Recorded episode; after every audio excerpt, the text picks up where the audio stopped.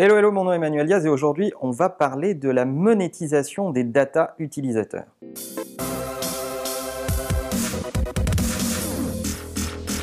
Je dis souvent, les data, c'est le pétrole du 21e siècle. Effectivement, il y a vraiment une guerre macroéconomique à celui qui aura le plus de data. C'est la guerre des plateformes entre Google, Amazon, Facebook et Apple, qui sont les grands, grandes plateformes possesseurs de data utilisateurs exhaustives. Ces data, elles sont essentielles pour bien fabriquer euh, des décisions.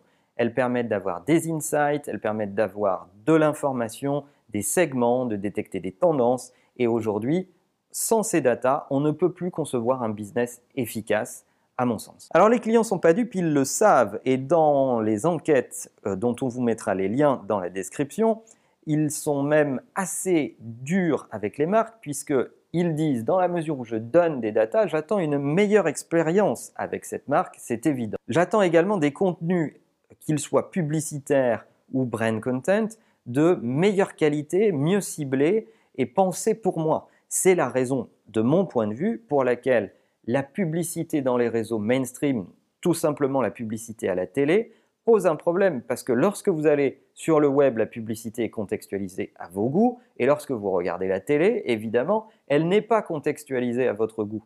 Elle est contextualisée à rien du tout. Elle est contextualisée à l'horaire, la chaîne, selon des gros segments euh, qui veulent plus dire grand-chose. Les gens ne comprennent pas que cette pub ne soit pas contextualisée à minima au foyer. Et puis on a notre dernière frange de farcs les plus euh, rudes qui vont même jusqu'à dire puisque vous faites du pognon avec nos data, nous utilisateurs, on veut notre part du gâteau. Alors si les utilisateurs commencent à vouloir monétiser leurs data, que va-t-il se passer? Il y a même des plateformes qui proposent ça, hein, qui euh, proposent que vous leur confiez euh, vos data et que ces data seront protégés chez eux et ensuite c'est vous qui choisirez en vous inscrivant sur un service ce que vous donnerez ce que vous ne donnerez pas. C'est pour l'instant complètement euh, epsilon dans le volume global de ce que représente le web, mais c'est le début de quelque chose. La question qu'on doit se poser, c'est et si une grande entreprise ouvrait une brèche dans ce système et commençait à dire écoutez, vous utilisateurs, je vais vous garantir du niveau de data que vous partagez avec les autres acteurs du web.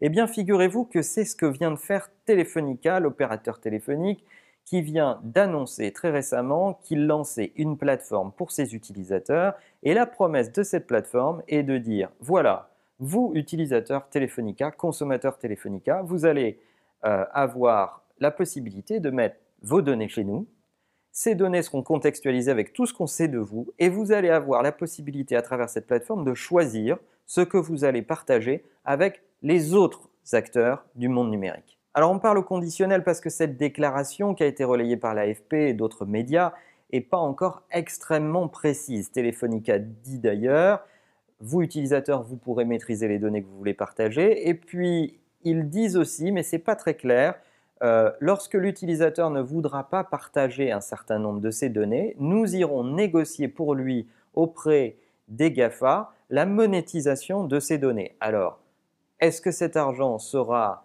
partagé entre Telefonica et l'utilisateur lui-même À quelle proportion, etc. Rien de tout ça dans le communiqué de presse, ou en tout cas je n'ai rien vu. Si vous avez des infos, mettez-les en commentaire.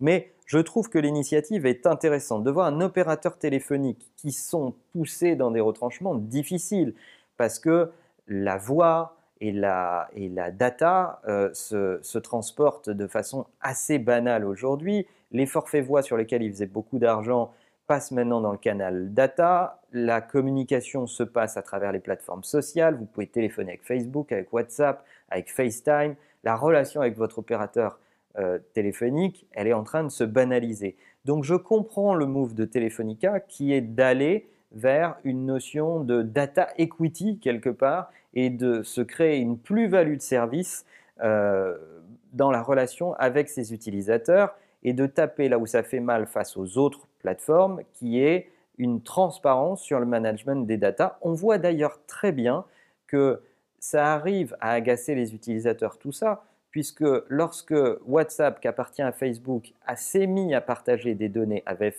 Facebook, ça a ému Twitter et le web dans son intégralité de voir que oui, il y avait un partage des données entre ces deux plateformes, alors que sincèrement, c'est une émotion un peu euh, étonnante dans la mesure où on sait que les deux plateformes appartiennent à la même entreprise. Mais bon, c'est une émotion de principe. L'initiative de Telefonica euh, se voit emboîter le pas d'ailleurs par d'autres. Euh, il se dit que Dutch Telecom et Orange sont en train de plancher sur des sujets similaires. Alors, mon avis sur cette question, c'est que vous vous rendez compte que la relation avec vos clients place au centre un enjeu majeur qui est celui de la donnée. Vous devez absolument construire un modèle relationnel de management de données avec vos clients. Ça doit être clair dans votre contrat d'expérience entre votre marque et vos clients. Ce que vous allez faire des données va être extrêmement important. C'est là-dessus que vous allez construire la confiance client. Souvenez-vous de l'épisode entre Apple et euh, le FBI, je crois, qui demandait, euh, lorsqu'on sort des données d'un iPhone, et Apple qui a dû euh, s'expliquer à plusieurs reprises dans les médias, Tim Cook est allé à la télé pour dire non, nous ne donnerons pas ces datas, même si c'est extrêmement important et sous le coup d'une enquête terroriste, parce que c'est le cœur de la confiance que nous avons avec nos utilisateurs. Donc, un, construisez un modèle relationnel et, une data policy dans votre entreprise. Deux, ne surexploitez pas ces données.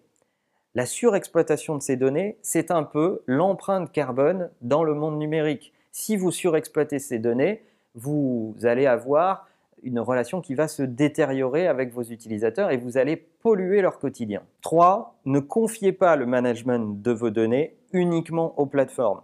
Si vous avez l'intégralité des social graphs stockés chez Facebook, chez Google ou ailleurs, alors vous ne possédez pas ces données, vous n'avez qu'un droit d'accès à ces données. Le social graph, vous devez le construire avec ces plateformes qui sont une occasion de comprendre vos utilisateurs, mais vous devez le construire chez vous, dans vos propres euh, DMP, dans vos propres databases, parce que c'est une valeur patrimoniale pour l'entreprise. Alors, est-ce que vous avez dans votre entreprise un schéma de management des données et une politique liée à la data Racontez-nous ça dans les commentaires. Alors n'oubliez pas que la meilleure façon de marcher, c'est évidemment de vous abonner à la chaîne YouTube ou également à la newsletter sur manueldiaz.fr qui vous tient au courant de tout ce qu'on fabrique, de tous les épisodes que l'on publie et de quelques infos qui ne sont que dans la newsletter. À bientôt.